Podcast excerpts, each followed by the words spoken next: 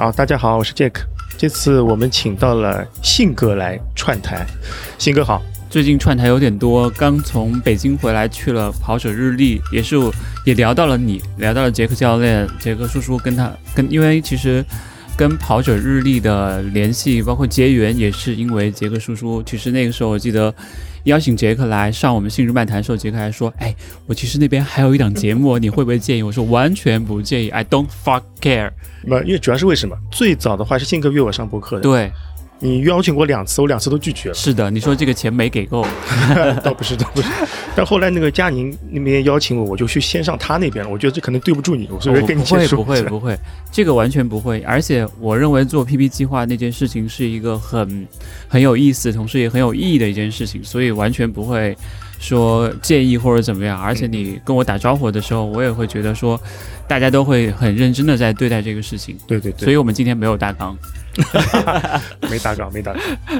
我是从《信日漫谈》了解到信哥的，但后来我查了一下，其实信哥在《信日漫谈》之前应该是做了很多功课的啊。对，就是为怎么说呢？因为我其实，在做自媒体，或者是说现在做这种全职跑步内容之前，是和杰克叔叔一样，以前是有本职工作的。嗯，那个时候可能更多考虑的还是寻求一个。职业的第二曲线吧，因为我经常会跟朋友说，你如果你现在的工作或者是你的生活非常的稳定了，那么你需要找一些突破点，包括像可能是录播课，可能做视频，可能是做一些这种图文分享之类的。因为我觉得我们都可能是那种有分享欲、又乐于分享、又愿意去尝试一些新东西的人。包括你在用 ChatGPT 在做了很多的一些玩法，而且那个时候我其实。最最开始认识杰克教练是因为去跑，嗯，因为包括我自己在去跑也开过一段时间的那个线上训练营嘛。其实那个时候，包括像 Michelle 舒总讲的最多的一个人就是杰克教练，所以我觉得其实不能说一拍即合，至少也是惺惺相惜。因为其实每个人在互联网或者在线上呈现出来的那个人物画像，可能跟线下还蛮不一样的。对，的确，包括像我们这次也是。第一次可以坐在一个狭窄的空间里面去录录这样的一期播客，其实我也是很想去串台，是因为我也想知道你到底是如何去一直保持那么持续又创作的热情。因为我从从佳宁或者从南子那边也听到了很多关于你的故事啊，这个是咱们我觉得是过誉了吧。我其实说到底的话，做播客上次是从那个《新日漫谈》回来，你那节目上你问我会不会做播客，对。我前头想应该不会做，太太花时间了，也太费精力了。是的，后来也是手痒吧。三月十七号开始做了第一期，做到现在周更应该可以保证的。太厉害了！哎，但是也是印证了我那时候那句，太花时间了。真的就是太花时间了，太花时间了。而且你得见缝插针的去做下来，包括你现在将近做了四个月时间，嗯，做了那么多期节目，选了那么多主题，包括像强强风吹拂读书会。还有很多这种东西，我真的很佩服你的这种行动力。因为其实很多时候，在我想到一件事情时候，我更多是在想，我停留在想法上，但是要真正去做的人非常的少。你能够一直做到现在，所以我觉得去串台也是一种认同，或者是一种非常好的一种。支持的一种方式吧，谢谢信哥支持。嗯，所以那个把钱打过来吧。好，没问题。呃，我看了一下信哥的一些那个自媒体的上一些 tag，嗯，我觉得你的这些自我描述，我觉得蛮好玩的。嗯，你在小红书上写的是全职跑步内容创作者。创作是作为全职了，对，然后爱分享的已婚运动鼠，因为我关注都是小姐姐嘛。但是你这条我看上去是为了挡桃花是吧？不是，没有桃花。我我认为其实你你想想，你要在小红书上面去做分享，其实更多的面向的还是女性用户会多一点，所以我会去针对于不同的平台去做一些定制。小红书是女性占。少，我觉得男性会占少。我的关注比例里面，可能不到四千人的关注列表里面，可能女生占到了百分之三十二，所以女性用户会比较多一点。哦，而且女性用户是消费的主体嘛？对，的确是。嗯，像我们这种中年男人，在家的地位是很低的。对，我明白。家庭地位是很低的。什么女性、孩子、狗、宠物，最后是 女人。对对对，还有老人也要排在前面。对对是吧？是吧？后面是全马二三八的业余跑者，二三八已经，我觉得已经不业余了。在现在上海魔都跑圈这么卷的一个情况之下，我认为是件很业余的。包括像现在我们身边很多，我觉得现在的破二四零有点像当年的破三。哎，对，有这个感觉，有这个感觉，就是很多人都能够打开它。包括我在来之前还在看你之前给我发过来的一个朋友的那个微信截图，说我要二零五零年对你拍掉信鸽有没有救？我看到那个很很有意思，就是说为什么那么多人想要拍拍掉我们？原因就在于其实中年人还是有很多潜力的。嗯，一方面我觉得是有潜力，一方面知识储备和时间也够了。对对对，有钱有闲很重要。对对，有时间还是很重要。比方说中年人不是钓鱼嘛？嗯，钓鱼跑，钓鱼最贵。对，钓鱼贵，跑步稍微简单点。是的，是的，而且出门就能跑。坑，对，看你这坑有多大。是的，是可减可返。后面是 LFRC 上海前台 and 保洁，是这是什么梗啊？这个是为了蹭人家流量嘛？就是因为像 LFRC 的主理人何可也是我一个比较好的一个朋友，我们去年也是因为播客认识，嗯，那个时候很有意思。那个时候我就跟他说，呃，你为什么不去上 Jam 那档那档节目，就 BTRT？嗯嗯，呃，因为我觉得他们可能调性会更加的符合一点。嗯，当时他跟我说，他说。他需要得到圈内人的认同，我觉得这个是没有问题的，因为你发展就是你希望把。跑步这项运动推广开来是需要多元化的，嗯嗯，就好像有的人可能追求成绩，有的人追求好看，嗯，有的人像我们成年人就选择我全都要，所以我认为就是，而且他们在小红书上确实做得非常的好，嗯，所以我就把这个 tag 把这个梗就也放在这里面，包括他们自己人也说，哎，我们在上海还有一个前台和保洁嘛，那我们 office 在哪里？就蛮有意思的，蛮有意思的。但是我看到前台和保洁后面看到你的另外一个 tag 是 running mark。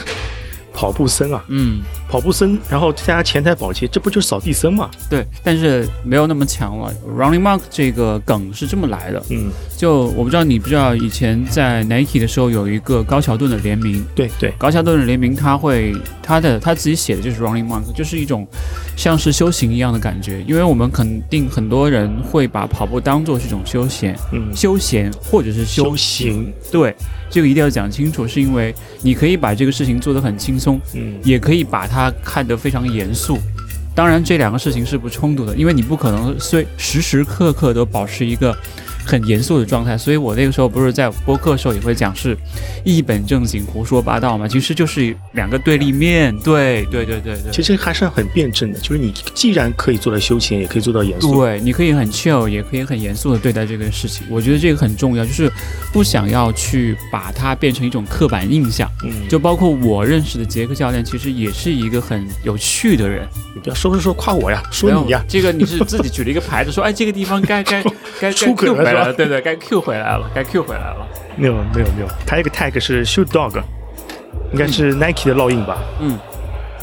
因为其实有一说一，我身上的 Nike 烙烙印是非常重的。嗯。因为我当时一六年一六年的时候来到上海，其实有个很重要的原因，就是因为 Nike。那个时候我还在广州工作，也是在一家外企工作。呃，我本职是其实跟杰克教练非常的相似，我是在。外企是做那个，我最开始在甲骨文做跟数据库相关的一些工作，后来慢慢的转向中层，因为卷不动了嘛，卷不动，但中层你也卷不上去了，很难卷上去，所以就会把跑步当做是自己一种抒发压力的一种方式吧。那个时候正好有机会去说，哎，可以去到上海，但我那个时候刚去广州，因为我是湖南人，离离广州很近。而且那个时候也没有成家立业什么之类的，所以 Nike 算是改变了我整个人生轨迹的一个公司。因为我不知道杰克教练有没有一个 dream company，比方说你想要加入特斯拉，成为伊隆马斯克的老板，就类似这样的东西。就是如果当一个你特别喜欢的公司对你抛出橄榄枝的时候，你是会心动的。对比方说皇马说杰克教练你要不要加入？这个算。你说我选巴萨。哎，但是如果你从 Oracle 的中层转到 Nike 的话，是不是有点降？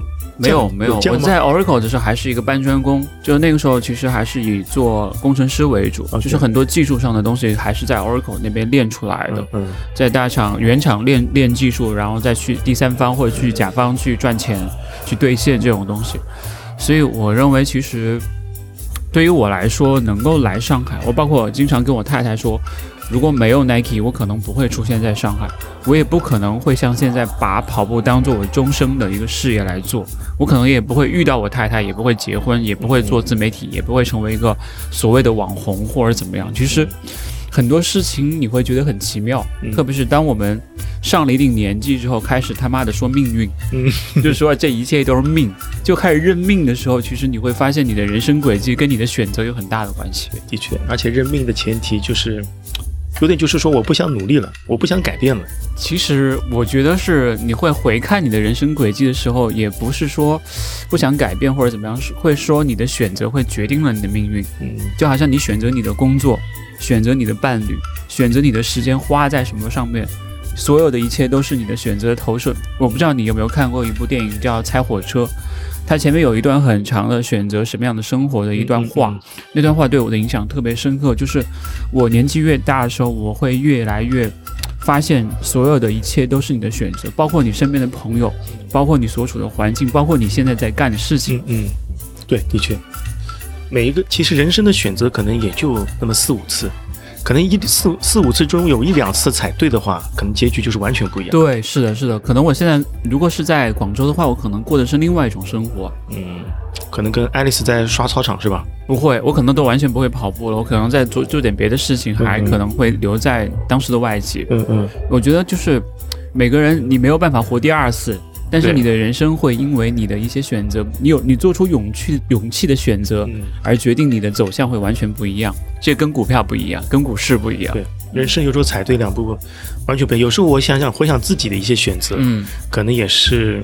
也蛮玄妙的，嗯，所以你做出的最大选择是选择你太太是个练瑜伽的教练，是不是？呃，我太太练瑜伽，她是在那个生孩子之后才去做这个事情的啊，她之前并不是，她之前是做服装的，OK，啊，也是怎么说外贸公司里做的，嗯，啊，这个也是她的选择吧，我就觉得，其实其实我们聊的有有点深入了，包括像 Shoe Dog，我不知道你有没有看过 Phil Knight 那本书 Shoe Dog，看过，你回头可以。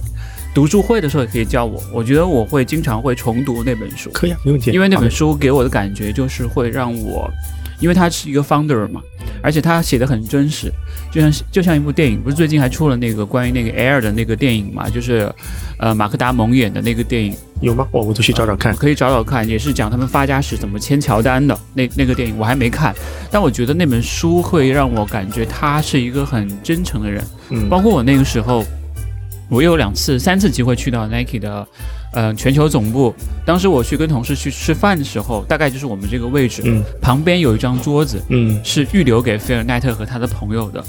他说他他会不定期的来，嗯，我就觉得那种联联系会变得很奇妙，对，就会觉得说哇，当时出现在书中的人居然会在身边，对，有可能会出现在你身边，就很恐怖的一件事。就是那次大破节在厕所碰到那次是吧？呃，那次的话其实是东马了，而且当时后来，呃，马老师在马老师在那个 campus 遇到过一次大 boss，就是跟他身边跑过去那种感觉。嗯，我觉得也人生的际遇也非常奇妙。对对，说不定明年这个时候大 boss 就上你的播客了呢。这个应该不太会。会的 会的，你要你要敢想才行，要敢想才行。哎，说到大破节，上次大破节跟你连线那次感觉怎么样？嗯，这个我特别想聊，嗯，因为其实。当时微博找到我的时候，其实是选择的是另外一位更加专业和更加优秀的一位，呃，媒体人吧，嗯，可以说是媒体人。但是他觉得我可能会更加的便宜，因为不要钱嘛。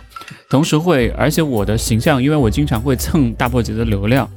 就会做很多这种模仿秀啊，因为其实你知道，在日本有很多那种搞笑艺人，嗯，对，会去模仿什么社乐优太啊，嗯，模仿那个川内优辉，包括我在东马时候也见过那个川内优辉的那个模仿者，他本身也很厉害，他本身全马能跑到二四几，川飞川内优惠都有 coser，对对，叫什么君我忘了，就很有意思，我去学习一下。coser，就是我认为其实更多的是一种连接，包括像他现在大破鞋愿意把更多的时间往。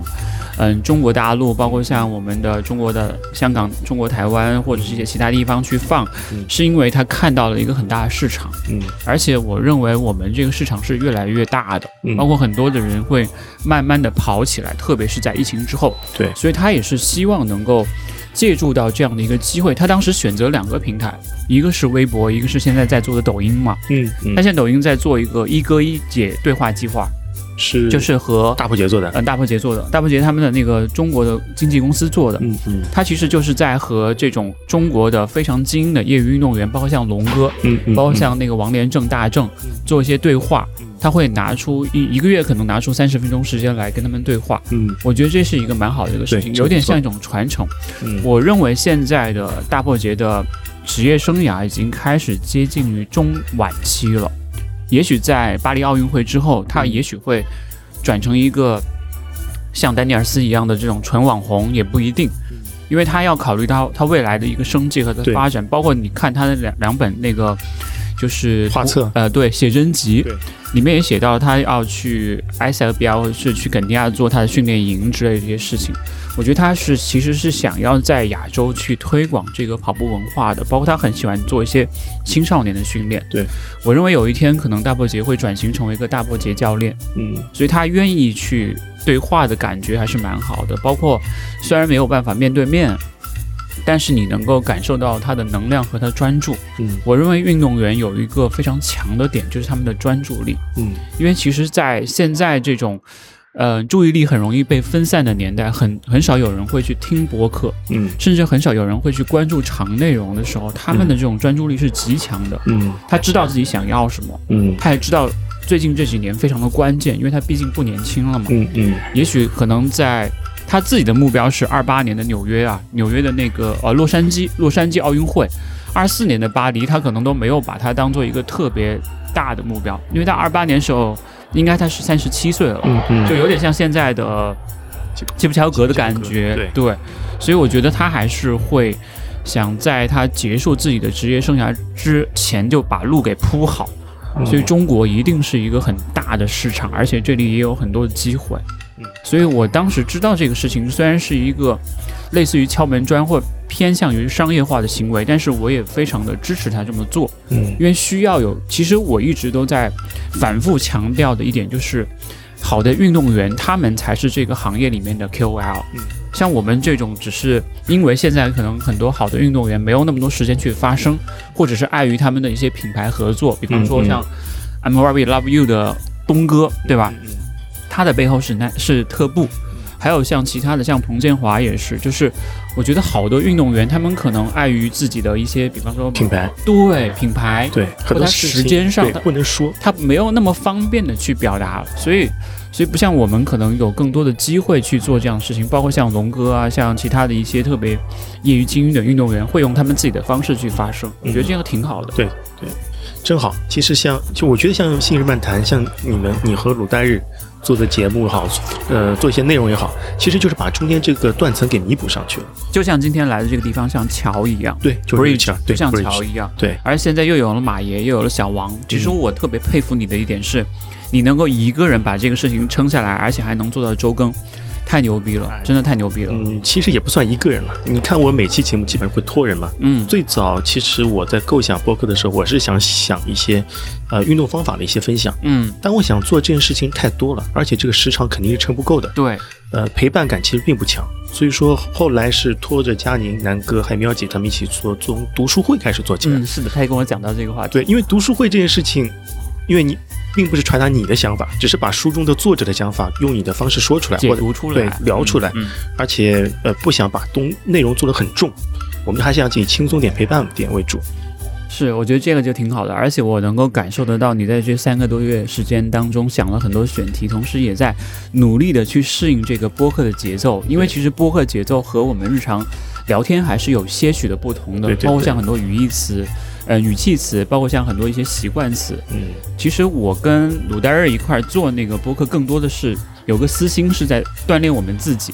包括那个时候，鲁代尔跟我说，他稍微有一点点社恐，就他不太他喜欢写字，因为那个时候他还在爱燃烧或者在其他地方当那个编辑的时候，他其实很喜欢用文字的方式去沟通，包括他自己在知乎上面去创作。但是像播客这种方式有个好处是我们不用露脸，但是有可能也有某一天会考虑到把播客给视频化，嗯嗯，对吧？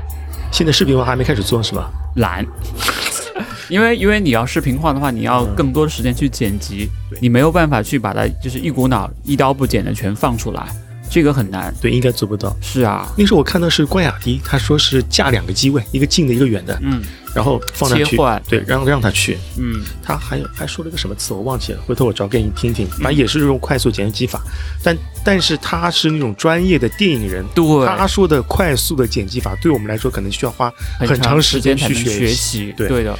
哎，这个剪千万不像是我们现在剪辑这种音频，我现在真的花的时间也很多。嗯，呃，录一小时，我起码要花三小时去剪，证明你是一个非常就是，呃，精细的人。你包括我去跟 Alice 录那期节目的时候，我们也是处于一个这种大家都是第一次来的环境，因为当时我们约的是在呃广州的图书馆，他还 book 好了一个房间，但是因为我的那个航班晚了，导致后面时间被压缩的很厉害。就为了不影响后面的事情，我就只好邀请他来到我的酒店。当时我太太在那个房间休息，嗯，我在那个大堂接待的他，然后我们说我们在那个大堂的酒吧，我们一起来录这期节目。双方都是第一次去到那个环境里面，就会很，一个是我们有大，大概有差不多有两三年没有见了，所以就会有点紧张，嗯，前面就会有很多卡壳的地方。我们录了一个小时四十二分，最后剪出来可能一个小时三十分出头，就是真的是一句话，或者是我听一段会剪一下，听一段会剪一下。而且那个时候是用那个酷乐队剪的。其实我发现用剪映很方便，剪映能剪音频啊？可以剪，可以剪音频，而且能导音频。可以导音频，所以我觉得还是蛮好的工具，确确实实是能够帮助我们提升很大的生产率。所以我认为这一点对于你来讲是一个极大的优势，因为你的学习能力太强了。这个就是好奇心强吧？我觉得好奇心很重要。嗯，也是试过蛮多工具了。嗯，像比方说我们录第一期的时候，其实我的音质是特别特别差的，也是一种类似封闭环境，用那个小蜜蜂录的。呃，大家评论就是音质差，没法听，就什么鬼就类似的。嗯。然后为了剪辑那个音那那个集的话，我起码剪了六回，因为不停的试工具换换工具。现在剪了个相对满一点的版本，但音质还是怎么说中中中下吧。因为你也知道，我听了很多播客嘛，那个期音质其实我并不满意的。其实我觉得这个音质反倒不是最重要的。内最最关键的优先级最高的事情，反倒是你的表达和你的内容。对，的确，因为有的时候陪伴可能需要的是人家喜欢的是杰克叔叔的声音。因为其实我也听过一期节目，讲到一个很虚的词叫听感。对对，我觉得听感这个词就像美感一样，你怎么样去形容它呢？因为我们会说最多是哎，太好听了，嗯，很舒服的节奏，嗯，就你很难去量化它。呃，对吧？只能说那个听听感这词，我是这么理解啊，就说那个声音，你听到之后，你不会觉得讨厌，嗯，你会舒服，可能甚至于你听到会睡睡着。我觉得听感是好的。呃，比方说有的音，有的播客音质的确很好，但可能是女主持比较亢奋，音声音比较偏尖一点，尖一点，嗯，那你就没法在睡前或者是跑步时候听，因为那个听感就是有点刺激、刺耳，对，刺耳。如果是保持相对平稳点的那种音质啊。哪怕音质差一点，我觉得也是 OK 的。嗯，其实我认为我们需要更加精进的还是内容吧，就是包括像如何更好的去传达你的一些做播客的一些初心和理念。嗯，包括你像你刚才讲到的，像那个读书会，嗯讲到的怎么样去把你在训练当中，或者是你在教别人怎么跑步的过程当中累积下来的那一笔财富，可以分享给到更多的人。我觉得这个很重要，真的很重要。包括。我相信你自己在做播客当中，你也是一个正重度的播客收听者。对，是的，你会从各个渠道去吸收更多的营养。因为我自己也会听像乱翻书，像一些其他的一些就是比较偏商业化的一些内容，我觉得会给到我很多的一些嗯点吧，会打到我，我就觉得哎，这个事情可以去尝试一下。嗯，对商业方面的播客我也听得蛮多的，因为你投入的时间太多了。呃，你现在就是因为我们还好一点，是我们找到了一个能够认同我们的这种理念的一个公司去帮助我们。虽然钱不是很多，至少能够让我们有不会亏着本去做。包括你可能，我认为其实对于我们这种成年人，特别是有家室有家庭的成年人来说，最奢侈的东西是时间。对，所以你说你愿意花三个小时来剪。我觉得这个成本是非常高的。嗯，是，嗯，怎么说呢？开始其实开始几期的话，花时间并不是很多，因为觉得订阅人数也不多嘛，大家听听也就听听。但后面是觉得随着你订阅人数的增加，嗯，你觉得还是得得对那个 follow 的一些有个交代是吧？对，尊敬吧，尊重吧，我是觉得。所以说减方面的话，我可能是也可能自己手生吧，希望以后快的话，可能减减少这个时间。但是更多的还是在录制过程当中去减少这种无效的或者是没有太多营养的车轱辘话会好一点，因为我自己也会这样，经常都是听君一席话，如听一席话，就这种感觉。因为其实我们在表达的，就是日常的表达过程当中，就会有很多这样的一些不好的习惯，只是你自己已经适应了它，你没有办法去发现而已。的确，嗯，如果不减的话，根本不知道自己的口癖有多少多。是的，就是真的是会这样。包括我太太一直会说，你知道你去上直播的时候，你说我觉得你说了多少次吗？就是会，对，不觉得，是的，是的，就是包括说什么然后也是，就是这种。你的这种不好的习惯，因为我包括像接触了很多那种专业的播音主持，他们也许会有播音腔，会让你觉得非常的纯正，但是他们那些习惯都非常好。这个专业，这个特别像是跑步的一些小习惯一样。就比方说，有的人很重视热身，嗯嗯，很重视做动态激活，嗯，很重视营养。而我们可能那些就是初学者会大大咧咧就上来啪啪上来干，干，对，干完之后就躺下就躺平了那种。呃，对，结束不拉伸是吧？就我觉得其实刚才又说一次，我觉得，我认为细节决定成败，细魔鬼都在细节里，就是你能够把听感这种事情能够。让它可以从一种很虚的内容变成一个让人能够感觉得到，就像流水一样，很非常舒适、很非常的有节奏化的一个东西的时候，其实是你的能力在提升，包括你输出也一样。对，的确。但我现在听你表达，你是非常流畅的。没有，那是因为我吹牛逼吹太多了。哎，不过我开始做播客也是有这方面的，因为我之前的工作最早是从也是做 IT 知识开始做。对，IT 知识开始做，无非是接电话、接 call、接 case 嘛。那个时候是话是也是比较多，一天可以不停的。然后在之后，我是转到后台，后台做的时候说话的频率直直线下降。嗯。然后我们老板说：“哎，我们这个办公室怎么像图书馆一样的，没人说话？上班全部是用即时聊天软件，全是用 QQ 啊、微信之类的。干了十年，然后之前不是上那个跑者日历。”播客嘛，然后觉得，哎，我现在说话，我怎么普通话都不会说了？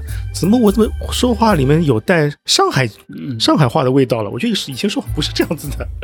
你说侧脑怎么会又出现那种词出来就出来了那种就是口腔的肌肉就是完全记忆的，对，完全变的。因为在家跟小朋友说的全是上海话，OK，就是一天白天不说话，晚点上海话。所以说你是上海话的比例逐渐上上升。哎，你有想过在播客里面做一期上海话的内容吗？呃，我真想过，可以，我真想可以。我很期待，就是哪怕只有一部分的内容是这样做，因为我当时去 Alice 那边也在问他，你会不会建议说做粤语文化？他说其实有的时候这个有两方面，嗯嗯，他可能受众人群会变少。他说啊，这么好的内容只有一部分人听到，嗯，可能挺可惜的。我之前想的话，我现在不是在聊强风吹拂吗？嗯，因为这个作品的话，我女儿也是重度用户，哇，我想可能跟她用上海话聊一聊。但这个纯纯粹是因为我的喜好问题。我知道，我如果放了这么一期出来，我肯定是要掉掉粉的。你会很担心这个不 follower 的这个数字吗？这个目前不担心。OK，呃，有减少我可是不担心的，有增加我会担心。为什么？有增加的话，我可能就是说。你制作的水平，你一定要衬上你这个 follower 数量。没关系，我们也匹配不上的。其实包括我们，我我个人，因为账号现在在鲁代任那儿嘛，我个人是不太去 care 这个数字的。嗯嗯。因为我认为，其实目前的播客的商业化，除了一些特别大的那种唐对头部以外，其他的其实我认为没有太强的商业化的一些价值或者是空间存在，所以反倒是会让它更加的纯粹一点。都我都不会再去在意，就是包括我们做了三年时间才过三千在小宇宙，嗯嗯，才过三千这个数字，我是觉得我不会太过于在意这个数字，而是我会去在意大家听完之后会不会有一些感受，或者是我遇到了一些跑者会说，哎，杰克叔叔，我是我会听你的播客，我觉得这种认同会比那个数字更加的有意义。的确是的，像比方说我在我有一期是做跑步的播客推荐那期嘛，嗯。那期推荐下有一个留言，我印象很深的，我也蛮感动的。他说他重新开始跑步，也看从跑步的时候要听播客嘛，看到正好看到我这期，说感谢我推荐了这期节目，放了很多很多。那期下面留言那个谁啊，朱古力也来留言，就是说做的还可以。是朱古力也是一个呃重度的跑步播客的听众，他经常会跟我去。聊就是关于每一期节目背后的一些事情，觉得这期哪里做得好，哪里做得不好，哪里做得好我就听进去，哪里不好的我就把它删掉。这样其实很好的。是的，其实我也有也有人跟呃很真诚的发一些呃微信跟我说，你这期哪里哪里不好，怎么怎么着不好，我也是很感谢的。然后我有的进行一些调整，呃，比方说他跟我说什么，你做自媒体的话要呃重视你的输出什么什么的。但是我在想，我这个播客不见得是自媒体。自媒体的话，可能还是有一些你要强输出，你要让别人了解一些很细的一些一些知识。但我觉得我们这聊天陪伴的话，可能和离那种强输出的自媒体可能不太一样。嗯，还是主打那个陪伴的问题。我想你可能还是提供一个空间，或者是希望可以让大家形成一个习惯，就是在你通勤或者是慢跑的过程当中，能够听一听这期节目，也许某一个点可以让别人觉得啊很好。我相信我们这期节目。放上去之后，可能大家只有一个。他说这期就挺好的，就是嘉宾请的不太好。这个不会，这个肯定不会。我觉得我们这期应该不用怎么剪，降降噪就 OK 了。其实降噪，我觉得有的时候环境音其实也蛮真实的。包括你还记得我们那个时候做过一期上马的那个终点线那期吗？会议室那期，上马的终点线那一期，就是我们在终点线采访了很多完赛的呃路人或者是我们的朋友。我觉得那期节目给我的感受就是真实感特别的强烈，彩那个是，就是虽然充满了满满的瑕疵，甚至讲话可能都说不清楚，但是听到了很多真实的东西，就有点像我们去看演唱会一样。是的，他也许没有办法提供那种 CD 级别的这种效果，但是你在现场的那个氛围感，临场感很强，对，临场感非常的强。所以有的时候我会建议杰克叔叔不用过于去在乎音质，而是回归到内容的本质上来，因为你也是一个对待一件事情都非常认真的人，就是可以稍微再放轻松一点，因为我们本身就做的东西就不完美嘛。如果我们完美的话，也不坐在这儿了，就可能是会像那个唐赛尔对啊，录音棚级别的，或者是我们就非常厉害去。录可以像耐听那种，像肥杰那样子非常强的一个播客人的那种水准，我觉得他们是比我们厉害太多太多太多。肥杰也是太佩服了，太强了。给他个麦克风，我估计可以讲三小时。而且他的输出能力还非常的有理有据、有条理。而且他跟惠子老师两个人去做那个废话连篇的时候，我觉得他们的这种表达能力以及他们准备工作是做的很充分的。像我之前听他们那期就是成都美食的，嗯，我是跑步的时候听的，我一边跑一边在咽口水，我就觉得很恐怖，就是他们能够绘声绘色的去讲，说那个什么太好吃了啊，对，就是你不能说太好吃了，你要去形容出来，让你的眼前产生一个画面感，对对，这个很难，可能我们两个人去，可能就全是啊，这个菜太好吃了，那个菜太好吃了，对，对，那个做吃播。对，做吃播这个，我觉得那帮人还是蛮佩服的，特别是做美食的，嗯，什么入口即化，不不能什么都入口即化是吧？呃，不过信信哥现在忙吗？现在还好，六六月份会比较忙一点，嗯，最近这两个月会稍微好一点。我觉得其实忙这个状态是看你怎么来定义它。你现在也很忙啊，你现在除了你的本职工作，中午还可以出来跟我录播课，你这还上你晚上还要回去剪，包括你还要去策划别的节目。我觉得忙这个事情的本质是你愿意把时间投入在什么事情上面。我相信你现在跑步肯定比以前要少，对少，对吧？你会觉得这个事情对于你来说是一种牺牲吗？嗯，倒也不会。倒也不会，其实我现在跑步跑的主要是早上起不来，早上起不来，其实晚上在剪片子。那你这种改变，你的家人或者是你的自己会接受吗？就是对于这种东西来说，嗯，可能陪小朋友的时间会少一点。对啊，对，这个是我，呃，我所以说我基本剪片子是在小朋友睡之后。OK，啊，所以这会搞得比较晚一点。嗯。嗯，我老婆现在已经蛮习惯了。像这周我这周，其实这今天我跟你录完之后，我晚上我还要跟别人约了录。哇，你这个这周我是太高了，第第五期，嗯，第五期一周做了五期。呃，对，呃，前面是 PP 计划和那个抛纸日历，然后昨天是读书会，嗯，今天和你录，晚上还有江风吹拂。哇，太厉害了！你会不会觉得这个安排太满了？嗯，我是觉得满了一点，所以说我下周可能会不会这么满。是的，啊，我会再放松点，可能下期下周我可能不跟了，也有可能。嗯，啊，就随缘吧。或者是你可以去保持一个更新的频率，比方说我们现在已经手头上已经有两期节目了，我们还是会放在下周、下下周去播，这样你自己会有一个 buffer。对你也不会有这种更新的焦虑。我，我对，其实我现在是没有更新焦虑，为什么？因为我没有固定说好我每周几更新。OK，我手上有我就更掉，没有我就空着，我属于这种状态。但是这个的话会让人觉得，首先好的地方是不经意间又有新节目上线，嗯，坏的地方是人家不知道你下一期什么时候更新。是的，包括像我之前跟那个 大一部王老师其实有聊过。但最近他就像是在失联了一样，也联系不上。嗯，就包括我去北京之前，我还在微信找他说看看能不能一起聊聊天。但最近他真的是消失了。包括有人在 B 站上面微信呃那个后台问我说，能不能联系得上大理国王老师？他好像有大概大半年没有更新过了。嗯嗯。但但有的时候，这个创作者可能会遇到一些自己的问题，嗯，或者是他并不是靠这个吃饭的，那么他也许需要时间去休息，或者是他先处理好他自己家里的事情再去更会好一点。嗯，对，的确也是。所以说更新频率这个我可能要再规划一下。对，要规划再规划一下，就像你吃课表一样，你今天跑完一百公里。下面就不跑了，这个就有点那个什么，像小王一样的是吧？是的，跑完六十六十不跑了，那这一个月可能都得休了，所以还是蛮有意思的一个一个一个事情。而且我从你那边其实学到了很多东西，是主题规划，包括我们可能会做一期关于跑者伤病的一个专辑，就是我们那个主题都想好叫“谁敢比我惨”，就 就大家一起来比惨，比惨是吧？对，比惨就是怎么样受伤？你看我这个腿，哎，给你看一下我的钢钉什么之类的，类似于这样的东西。哦。这个是这个太惨了，嗯，这个反倒会让大家冷静下来，因为像就是很多一些初跑者或是刚刚和跑步开始的人，可能处于这种热恋阶段，嗯，处于热恋阶段就很容易上头，嗯，上头你就很容易受伤，但是像特但是特别是像我们这种老鸟就不会有这种特别容易上头的时候出现了，就你不会因为胜负欲啊。或那种男人中二的这种东西被激发出来的这种东西存在，而是会更好的细水长流。其实就跟我经常会说，跑步和做播客特别像。嗯，有发现细水长流是吧？对啊，细水长流。所以你现在还是处于跟播客在热恋的阶段，上头上头上头，不能太上头。是的，真的不能太上头，太上头，因为你在透支你的热情和你的热爱。但是如果你能够一直保持下来的话，实际上你这个事情是能做很长久的。对，的确，嗯。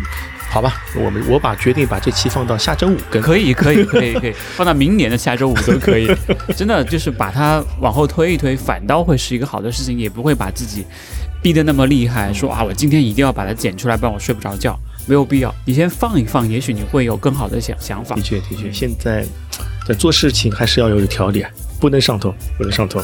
那说到你你说的那个伤病那个，让我我正好脑子里想起以前我一个学员，嗯。他是怎么伤？他其实不是因为跑步伤病，他是因为脚后跟的那个有一根骨刺哦，骨刺很多年了。因为骨刺时时间长的时候，他等于说每每天早上下地他都会疼，嗯，每走一步都疼。他说他他报名之后呢，他就说做了个手术，把骨刺给打取出来了，取出来，嗯，取出来之后，他第二天早上他就哭了。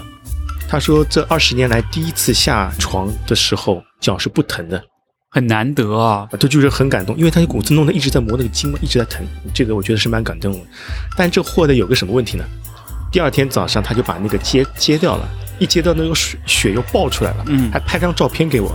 就早上我看了一张血淋血淋淋的一个脚后跟，嗯，我说他问我该怎么办，我说去医院的，问我有什么用？是是，有的时候教练可能更多的还是给到你跑步的指导，他不是一个万能的人，包括像很多一些专业的运动员，他是有个团队的。对，教练不能解决你的所有的事情。你该怎么吃，怎么呃怎么吃，怎么休息，怎么练肌肉，都有专门人做。对，其实我认为业余的跑步教练反倒变得更加的宽泛，对，更就是对。更杂了，而不是像那种专业的跑步教练，他可能只解决你的课表或者一些其他的问题，他不会说营养你去找营养师，恢复你去找恢复师。对，你要做其他的一些心理建设，你去找你的心理运动的这种对对口的专家就好了，嗯，就会把所有事情给专业化。但是我们可能要身兼数职，还要给他做心理辅导，还告诉你。但是，包括他生病了，还告诉你说：“你看我不舒服怎么办？我我他妈又不是你的医生，我怎么知道？我只能跟你说，你先暂时停一停，对，对吧？停停下来会更好一点。但我觉得现在怎么说呢？课表其实我们都认为课表这东西是不值钱的，对，到处都找得到。是的，但是。主要还是怎么通过你的生活和工作的平衡，把课表执行下去。我觉得这个是更有价值一点。这个是非常有价值，有个人陪着你，让你把课表好好执行下去。嗯，不然的话，拿到个课表，你可能觉得我今天一定要完成这个，我今天不睡觉要把它完成掉，我加班加再晚，我睡觉之前一定要完成掉，对吧？很开始上头的时候都会这样子。那跑完一个周期，第一个周期成绩肯定是有进步的，但是到第二个周期时候，大多数的人必然会伤。对对，我是觉得有这个规律，就是你跑完第一期课表 OK 的，但第二期课表肯定会伤。所以说，对很多新人来说，我就是建议他从第一个周期开始就把习惯养成好。嗯，对，养成，我认为其实教成年人跑步比教小孩子更难。难，对，因为成年人有他自己的思维方式，他永远都会说，哎，我以前那套应该是对的，或者说他以永远都要说，我认为最重要的是建立信任关系，嗯，就是你能够和这个人能够建立一种信任关系，实际上是会帮到你很多的。对，是的，嗯，特别像成年人信任并不那么容易建立，非常难。不应不那么非常难，真的很难。我也碰到过有什么学员刚报名报好，报好之后觉得，哎呀，我跟你我不是很熟，一下子交这么多钱报你的课，我要不先取消掉，或者我先跟你一个短的，然后再后来再试试，也是需要大家互相建立信任。是的，是的。包括我这边也是这样子。我做了一件比较有意思的事情，是我让他们按按周缴费啊，一周你练一周就交一周的钱，你这周伤了就不要交了哦，或者你要退了，你随时可以退，所以他们很开心，但是我就很惨。嗯，就是我觉得这个东西怎么讲，就是要找一个 balance 吧，就是怎么样去平衡，因为大家你要付出很多时间，所以我前面也讲到了，就是说时间是最奢侈的一个成本。是的，包括你愿意出来跟我录播客，其实也占用了你很多的时间。我我倒还好，主要占用你的时间。我我时间不值钱，没关系。呃，你现在都是自己的时间，时间值钱的。对。呃，自己的时间有个好处就是更灵活。嗯。但是的话，会就是你多做多得，少做少少得咯。你的机会永远是靠你自己去推出来的。你也许参加一个活动，你会认识到一个新的朋友，新的朋友可能是有一个新的商机或有新的合作。所以永远都不能去等，嗯，就永远不能等说机会上门，而说你自己去找找这种机会，去有新的一些方式。所以我还是蛮佩服你，一直愿意去尝试这些事情。嗯，其实我还是有点社恐的了。你不会社恐，我相信通过你做一年的这个播客以后，你会变得更加自信和更加的谈笑风生，或者是有更好的一个输出的一个状态。真的，我觉得其实很多时候我们自己做播客。更多的受益人是我们自己，哎，对，这我承认，对吧？嗯，包括你的表达能力，包括你的眼界，而且你会接接触到形形色色来自于不同的阶段，或者来自于不同的呃受受受过不同教育背景的人的这种分享，所以我觉得你做了一件可以说是对于我们自己来说受益是最大的一件事情。的确，我都不怎么去关注那些数字，对数字，因为其实现在。因为很多人在问我说：“信哥，你花这么多时间做播客，真的赚钱吗？”我可以说，非常确信的说，不怎么赚钱，甚至说能够打平就很不错了。嗯嗯。但是这个事事情绝对是能够给你带来价值的。对，是的，你可以呃自己给自己搭了个舞台，而且也是给别人搭了一个舞台。当你这个平台越好的时候，你是能够认识到更多厉害的人，或者是说能够分享到更多的故事。嗯。说不定有一天，某一天品牌就看到你了呢，觉得说，哎，你们这个播客的调性或你的分享的内容和我们希望做的事情非常的契合，说不定就可以合作。嗯，包括像呃胡老师，Fred，Fred 胡老师，他也在做跟香港艺传相关的一些像强风强风吹拂的一些那种文化展啊什么之类，他也在筹划。但这个肯定是没有钱赚的，嗯，但是他愿意去做这样的内容，也许就会给他带来其他的一些收益。比方说有品牌跟他合作，送他去香根，去现场去看比赛，去解说，去分享，去做内容的输出，嗯，这个都是不经意间的。就是我们可能，呃，如果你是一个带着目的性很强来做一件事情的话，你往往会收获会比较的小。对。但如果你不经意间去做这个事情的话，你埋下一颗种子，明年也许这个事儿会成为你的一个一个，也许有一天杰克叔叔会成为一个。职业的播客人都有可能，这个不知道了。我是觉得还是喜欢和热爱比较重要。嗯，就比方说，信哥，你之前选择 IT 这个行业，对，应该肯定也是出出于喜欢。对我当时也是这样子的。后来出出于跑步，跑步对跑步的喜欢，比方说对 Nike 的喜欢，所以能坚持下来。我觉得喜欢有喜欢和热爱在这里面，应该谈不上很吃力或者是努力这件事情在里面。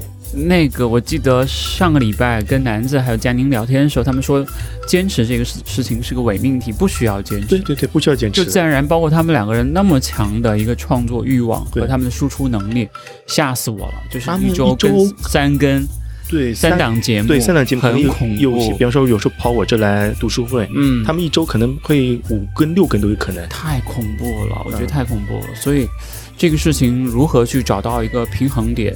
如何去让自己的这种输出能力能够持续下来？其实我们是在慢慢的、逐渐在掏空自己的。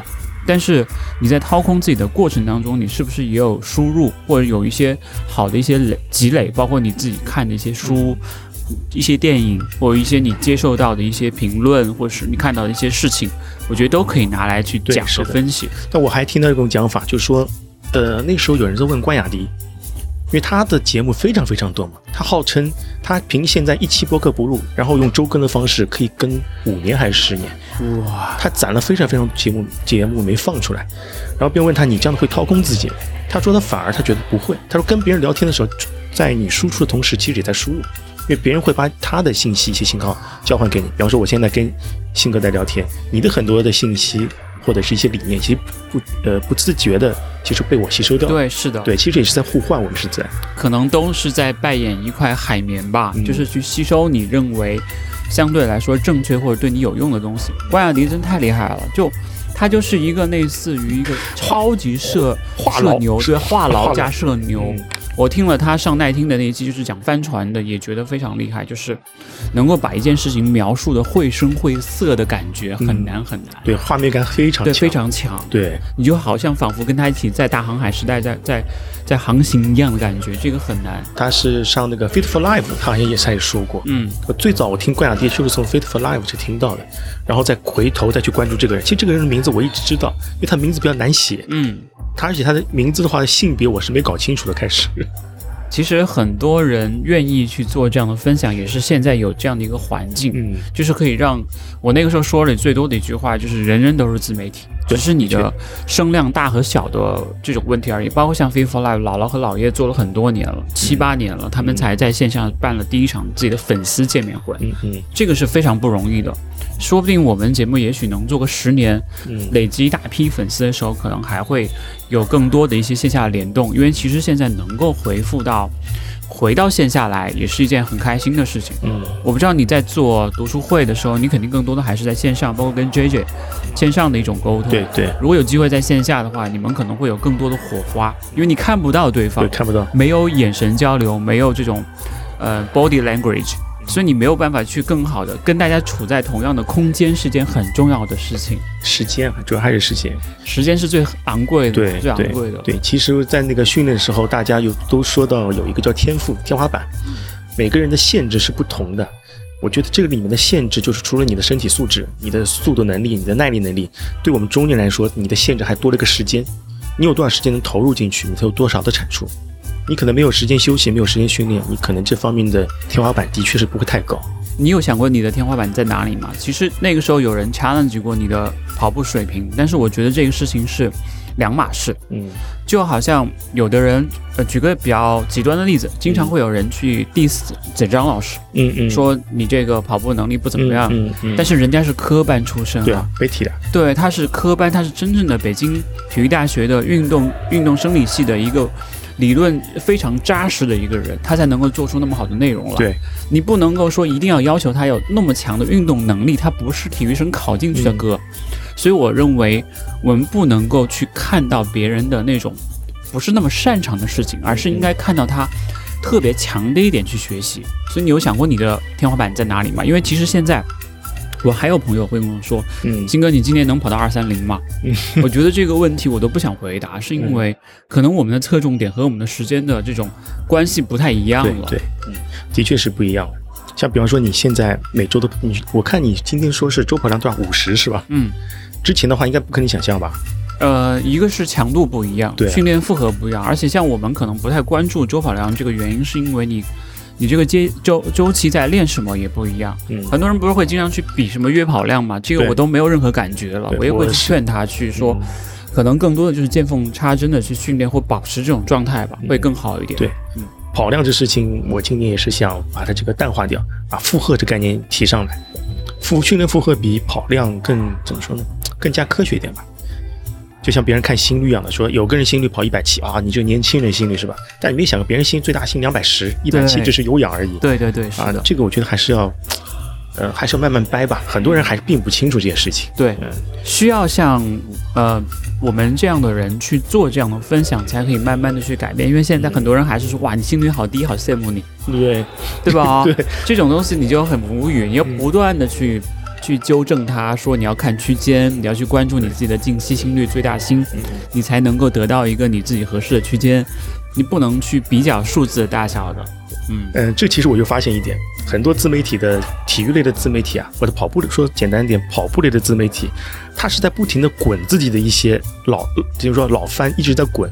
其实我是觉得新的加入跑步的人还是越来越多的，嗯，的确还是有新人，所以说这些信息呢，我们看上去是很陈旧的，或者说大家应该都大家应该都知道的事情，其实恰恰这一方面的话，很多人是不并不知道，这叫幸存者偏差呀，对，幸存者偏差，对，其实还是把一些知识，我觉得还可以反复炒，反复做，做的更加的有趣，更加直接，更加的能够触达到对方的时候，实际上是一件蛮好的事情。对。因为最早的话，我是觉得跑步知识就这么点，就这么几本书，你看完了，大家应该都知道事情。但是恰恰就这几本书，可能大家没看过，或者看过之后他没有注意到那个点的意思。对对，是的，对，这个叫做万变不离其宗万变不离其宗，对。所以，所以每次那个教练开会的时候，杰克丹尼尔斯老老头那个老头子一定是坐在 C 位的，嗯，因为他他是开宗立派的那个人呢，对吧？对，对，杰克对丹尼尔斯对太厉害了，对丹尼尔斯是的确蛮厉害的。然后我不是还做了个他的九十岁生日那期啊，嗯，其实那期的话，我根本就没有说他的训练方法，我说的都是他的训练的一些一些哲学吧，嗯，一些方法，这些的话，很多人我觉得并不会去看的，什么生病时不要跑步，每次训练都必须什么呃有收益，或你偶尔一次跑得好，并不是因为那个运气好，等等等等，大家直接看后面课表。E M T A R 看那些东西，实际上前面才是最重要的。对，前面还是最重要的，因为大家希望有只给的东西嘛。嗯，对。为什么短视频内容会受欢迎？就是它都只给，给三三招教你如何那个跑得更快。对，五五五次方法可以让你可以更好的去提升你的成绩。大家需要的是这个东西，但是实际上那些理念或哲学上的东西，大家都不太想去了解。不太，还要把一个大的框架学好。嗯，你把这些只给东西你填到你的框架里面去。那个我觉得收获会更大一些。其实我认为跑步小白可能是因为大家没有那么多时间去研究这个事儿，就好像你找一个健身教练一样，你可能是去，你其实也可以自己去研究，但是你要投入更多时间。那我还不如让那个健身教练来帮我去制定和执行。就除了执行之外啊，制定和去调整我的训练计划，我能够在最短的时间之内去得到最大的收益。就是专业的事情交给专业的人来做。对，的确自己能嗯。能花一点小钱解决自己的问题吧，那些都不算小钱了。我认为，其实我们在整个过程当中，其实就是拿钱去换时间。嗯，你可以用时间去换钱，也可以用你的时间去得到更多的钱。但是每所有的投入，最终还是以时间来衡量的。的确是。为什么我们要去元宇宙？不就是想让时间是无限的吗？睡觉也不用睡，是吧？对啊，就是这样子啊。所以我就觉得这些点最终还是在。哲学上的层次就是怎么样可以让人可以机器飞升嘛，就是可以永远的活下去。那么你的时间是无限的，你想做什么事情都可以。我们也永远也不用赶时间了，说今天不录，反正我我能活无限的活下去。那么我们随便找个时间录就好了。但我觉得那个时候会会有点空虚感，就是你就是你没有尽头了，就好像那个这个这个番这个动画番它要一直更新下去。对啊，其实会。也会无聊，对我反倒更喜欢像《灌篮高手》那种不完美的戛然而止。对对，不完美戛然而止。我就我就不让他夺冠。你像后来足球小将那种，就是一直写到世界杯冠军啊什么去，就有点越扯越远了，或者像七龙珠一样，就很没意思。没意思，没意思。嗯，可能说我们这跟我们生活很像吧。不完美还是主主主要的，成功的永远是那个人，那个人不见得是自己啊。鑫哥，现在你的那个训练营是吗？按周收费啊？对，人多吗？现在？呃，我们最开始是招了三十五个人，现在还留下二十几个人，就大家呃各种各样的原因吧，就慢慢的离开。我比我预想的要好，嗯，比我预想的要好，就好像可能第一个是本来训练这件事情就是反人类的，对，它会让你痛苦，嗯。它会让你不是那么的舒适，它会去反直觉，或者是让你觉得这个事情做起来没有那么舒适。嗯，就不再是轻松的慢跑，或者是没有课表这种随便跑跑。今天状态好，我就多跑一点；明天不好，我认为最重要的一点就是你可以通过这个训练营去重建你的跑步系统，去构造一个相对正确或者是相对能够一直持续下去的一种训练方式。想要提升成绩的人很多，嗯，但大家会找不同的方法。比方说，我要买双鞋，我能解决这个问题。氪金，对，氪金也是一种玩家嘛。对，其实更多的还是把时间投入到跟大家的沟通上面来。嗯，课表是最便宜的，对，是的。但是你愿意在他是身上去花时间是最难的，最贵的。对对。我基本上每周会有一天的时间是跟学员在沟通，嗯，打电话在沟通，微信电话在沟通，会讲说你这周反馈哪些地方有一些问题需要怎么调整，这个是没有办法去跳过去的。我跟他说，我说其实我给到你的课表是零免费的课表。但是我可能给到你的这十五分钟、三十分钟时间是很贵的，嗯，这个是特别关键点。所以，当有人离开以后，其实也是一个好事情，嗯，因为这样的话，相对于我自己的时间变多了。另外一个是给到其他的一些坚持下来的学员的时间变多了，多。而且你只有坚持，你才会有收获。就好像我们做播客一样，嗯，对，还是要坚持，真的是要坚持。对，所以我为什么前面也讲到说跑步和做播客很像的一个原因就在这儿，短期没有什么效果。短期几乎看不到效果，你跟个三五期应该看不出什么效果。我我是觉得，我甚至觉得做三五十期可能都看不到效果。但是你一定会通过这三十五十期的节目，让你自己成长，让你的眼界变得开阔，让你能够接触到更多的人，让你有更多的可能性。这个是非常，就是你很难用钱去衡量的一件事情。被你说的我又吸引了，本来就是在 P U A 你嘛，包括那个时候去鼓励你做播客这件事情，其实我觉得很难的一个原因是，首先你第一个你要带训练营，第二个你要跟跑者日历的那个 P P 计划，其实你有很深度的合作，也要花很长时间和精力在那上面。我是没想到你自己能够开始这件事情，而然后还能够一直坚持的这么长，还能够那么高产，这个是让我能够被打脸的一个点啊！这倒不是，不至于，不至于，只是手欠我。嗯，我也是希望能怎么说说呢？持续更新下去吧。嗯，我还是那前面那句话，很多都是大家帮衬，我自己可能用的力气可能是在后期上，前期后期也非常的花时间的。现在就手生吧，可能手熟，希望手熟练之后呢，可能会好一点。说不定哪天可以让你自己训练出来的 ChatGPT 来帮你做剪辑，这个好像有类似的，已经是吧？对对，你可以了解一下，用你的这个 IT 极客的精神来解决这个效率的问题。对，工具嘛，人生而为人就是用利用工具嘛。嗯，人跟动物最大的不同就是会最大化的利用你身边的工具。对，确实是这样。我们把工具利用好，然后减少自己的一些时间吧。希望下年，呃，明年如果你还在继续做播客的时候，我还要去回来，我们可以再聊一聊这一年当中。你做播客的一些感悟，或者是你的一些想法的一些升级，应该会很有意思。对，应该蛮有意思的。好，那我们就约下明年年吧，明年三月。对，可以啊。明年三月份，当你真的是完成了这一年，你再去梳理你的成绩单的时候，不管是你做了多少期节目，录制了多少期节目，剪辑多少个小时，收获多少粉丝。那个时候可能再回过头来聊的时候，你说信哥，你看我们现在超越你了，把你的那个赞助商爸爸介绍给我认识一下。其实我们特别欢迎这样的事情，是因为这个行业里面只有更多的人参与进来，他才会更加的欣欣向荣。的确是的。只有当别人身边的朋友在问你说：“哎，杰克叔，你这个事情是不是能赚到钱？”就嘘，这个发财的事情不要跟别人讲。就是有更多的人去问你这个事儿的时候，才会有更多人去进来做，因为大家最终的目的啊。最终的目的其实就是为了自己能活得更好一点，这个是无可厚非的事情。